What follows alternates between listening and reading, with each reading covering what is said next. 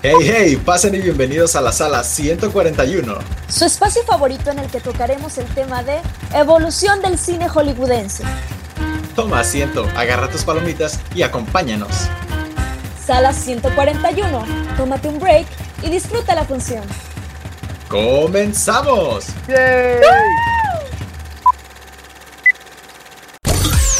Comenzamos. Hola, ¿qué tal a todos y sean bienvenidos a Sala 141, su programa de cine favorito. El día de hoy tenemos un tema muy interesante, el cual es la evolución del cine hollywoodense. Y para ello, me acompañan sus locutores favoritos, Camila, Raúl, Mariela, Anabel y Luis. Hey, ¿qué onda? Hola, Hola, hola. ¿Qué onda? ¿Cómo están? Y su servidor, Emiliano. Debido a que seguimos en pandemia, la realización de este episodio se está llevando a cabo desde nuestros hogares. El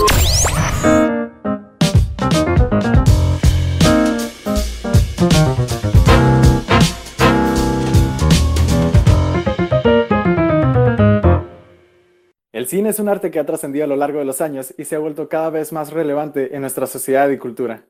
Su historia consta de distintas etapas, las cuales conoceremos a continuación. Luis, ¿nos podrías hablar un poco sobre los inicios del cine? Claro que sí, Emiliano. Mira, el nacimiento del cine se dio a partir del invento del cinematógrafo por parte de los hermanos Lumière en el año de 1895. El cinematógrafo básicamente era una caja de madera rectangular que tenía la capacidad de tomar 16 fotografías por segundo. Estas fotografías eran impresas en una cinta o película que después era revelada y proyectada. Y al momento de proyectarla, pues esas 16 eh, fotografías daban la sensación de movimiento, ¿no? Entonces, es básicamente como la primera cámara. Se debate mucho el, el hecho de quién inventó primero el cinematógrafo. Unos dicen que, que Thomas Alva Edison y otros dicen que Lumière, pero lo cierto es que los hermanos Lumière lo patentaron el 13 de febrero de 1895 y fueron los primeros en realizar proyecciones públicas de películas, ¿no? Y lo interesante de esto es que las primeras películas que se proyectaron, que la primera proyección fue el 28 de diciembre de 1895, eh, fue organizada por los hermanos Lumière, obviamente, eran películas, pues, como muy, de temáticas muy, este, sociales, o sea, retrataban la realidad, básicamente. La primera película que se proyectó fue la de la salida de los obreros de la fábrica y después la de la llegada del tren. Lo que impactó más que las historias o lo que mirabas en pantalla era la cuando los espectadores estaban ahí en la sala y, y, y miraban cómo llegaba el tren, muchos brincaban de la emoción porque sentían que el tren iba a salirse de la pantalla, ¿no? Entonces, pues sí, ver imágenes en movimiento en 1895, pues fue algo así como que, ¡boom!, la bomba. La neta, no sé ustedes, pero a mí una de las épocas más chidas ha sido la época muda para mí, que fue, me parece, de 1903 al 28, 1928. Y la película que les vengo recomendando es la de El Gran Asalto al Tren. Fue grabada por Edwin Porter, de hecho, en la compañía de los Edison. La verdad, esta película fue muy exitosa. Tenía una duración, me parece que de 8 minutos. Sí, porque fue pues con el programa de Nickelodeon. Oye, es Camila, ¿y qué es Nickelodeon o qué? Y gracias por preguntar, Raúl. Bueno, Nickelodeon, ya sé que seguro muchos están pensando esto, pero, pero Nickelodeon no es el programa. Nickelodeon no tiene nada que ver con Bob Esponja, con iCarly, con todos esos programas Big Time Rush. Nickelodeon era, pues, un teatro, entre comillas, porque tenía como una fachada de almacén. Pero le llamaban Nickelodeon por Austin Nickelodeon, que es el creador, que consistía en unas como seis peliculitas entonces, esas seis peliculitas tenían una duración de 10 minutos. En este caso, la del Gran Asalto de Edwin fue de 8 minutos. Y ya a eso de 1908, 1918, entre esos, lapsos de, años, pues sucedió lo más importante en la historia de, pues, del cine norteamericano. En este periodo se dieron a conocer las primeras estrellas de cine entonces, esto se extendió por Estados Unidos y de ahí pues el cine, el cine comenzó a surgir ya como una industria, ¿no? Entonces ya no eran solo intérpretes anónimos en los cortos, sino ahora eran Charlie Chaplin y Mary Pickford. Bueno, Charlie Chaplin no es estadounidense, es este británico, pero cuando firmaron, en 1918 se firmó un contrato ya de pues un, un millón de dólares, ¿no? Y fíjense que todo cambió con la llegada del sonido al cine ya que cambiar del cine mudo a esto, pues tuvo muchos cambios y modificaciones artísticas más que nada, porque como por ejemplo, cambió la manera de interpretar, el montaje, la continuidad y entre muchas cosas más. Y adentrándonos un poco a la historia de cómo fue la llegada del sonido, este empezó a finales del año de 1927 y de hecho la primera película, no sé si sepan, pero fue totalmente sonora y fue llamada Luces en New York o Lights of New York y esta siguió en 1928. En los primeros años, después de la llegada del sonido, las películas que incorporaban como diálogos sincronizados, pues ya fueron conocidas como películas sonoras. Y un dato interesante de esto es que las primeras películas sonoras más, más efectivas fueron las que jugaron más eh, con la unión de la imagen y la banda sonora. Y yo creo que ya si yo les hablo de Walt Disney, pues lo reconocen fácilmente y de esto les hablo, que fue las que eh, jugaron más con la, con la imagen, con la banda sonora en sus dibujos animados. Y de hecho, pasando con la historia de Hollywood, el punto de partida para el cine americano fue gracias a Griffith. De hecho, el nacimiento de una nación es uno de los grandes mitos de la historia del cine.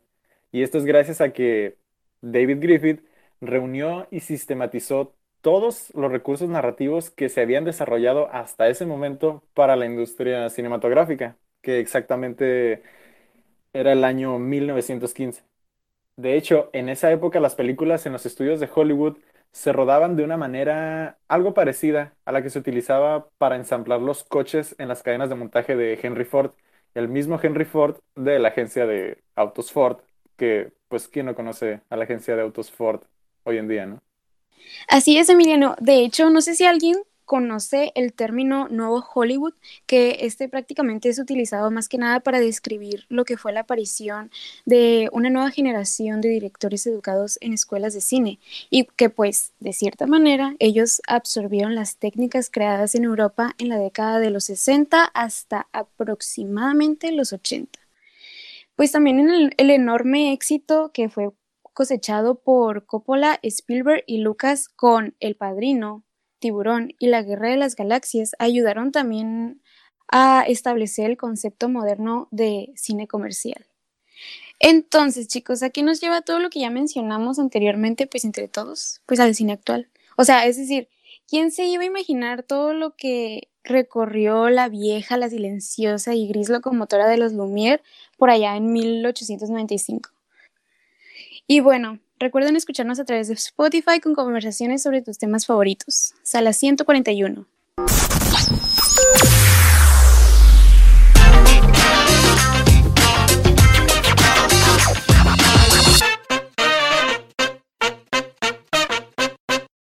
Y regresamos. Bienvenidos a sala 141. Tómate un break y disfruta la función.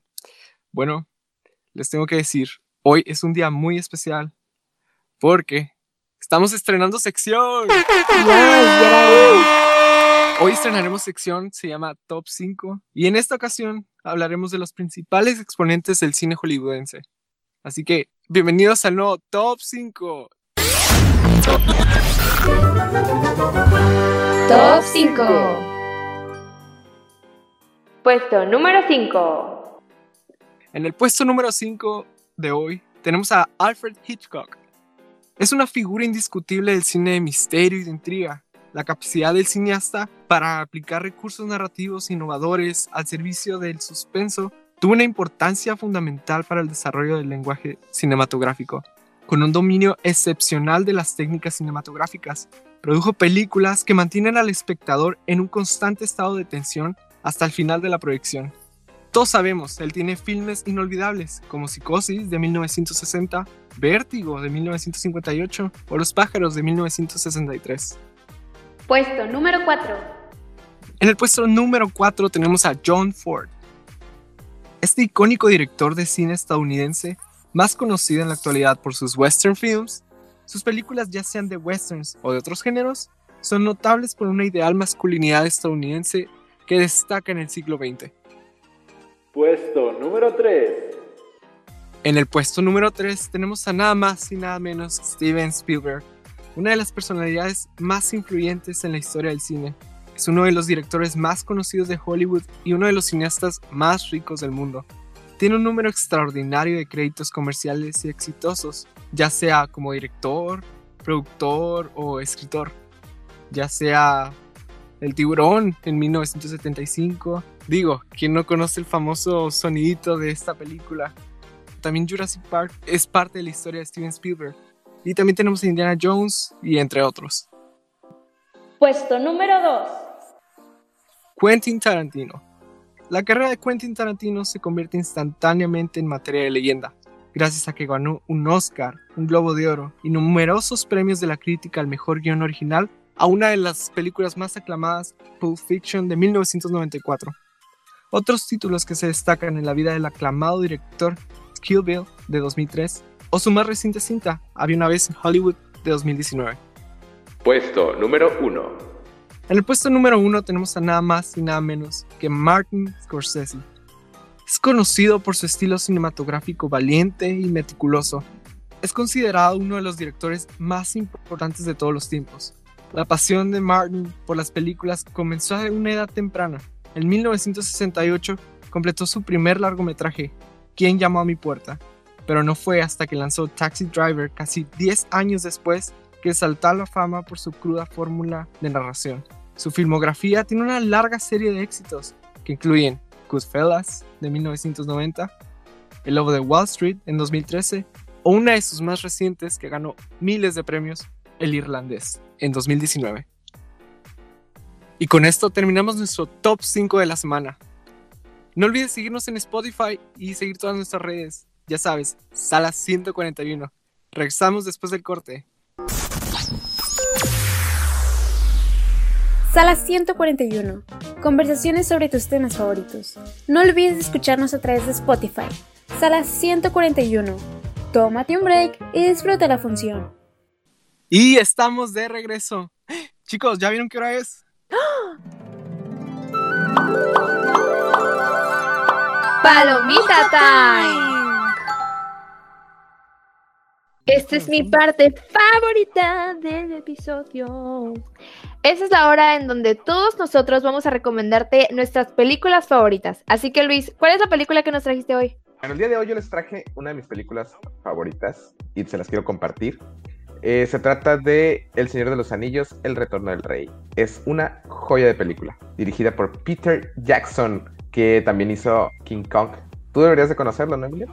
Efectivamente, Luis. Peter Jackson es un director sumamente conocido por la trilogía del Señor de los Anillos, King Kong, su visión de King Kong, y me parece que también de la trilogía El Hobbit, si no me equivoco. Sí, ah, es de mis películas favoritas.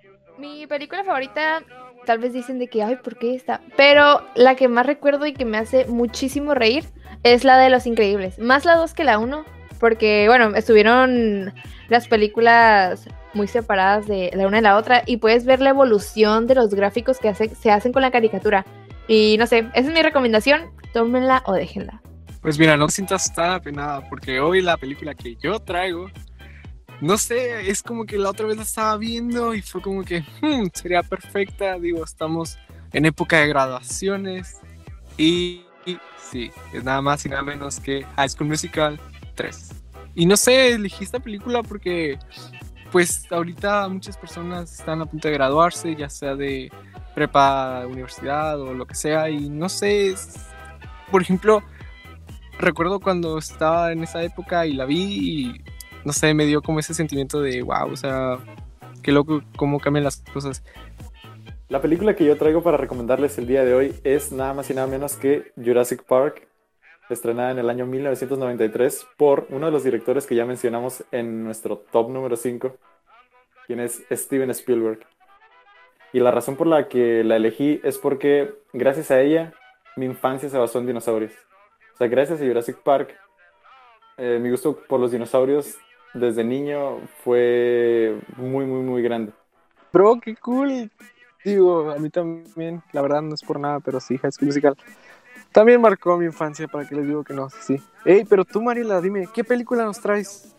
Ay, muchachos, la verdad, yo los dejo cortos con mi película porque relacionado a los sentimientos. Ay, díganme, ¿quién no se acuerda de la película Spirit?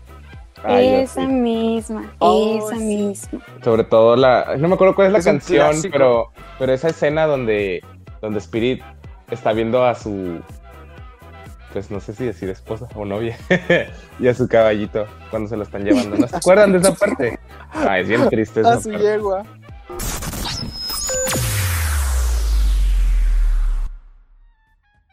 Bueno, tristemente hemos llegado al final de este primer episodio, pero eh, si llegan a ver las películas que nosotros les recomendamos o qué les pareció la información, recuerden que nos pueden seguir en Instagram, arroba sala141, y ahí podremos estarlos leyendo. Igual si tienen recomendaciones de algo que quieren ver, ahí estamos.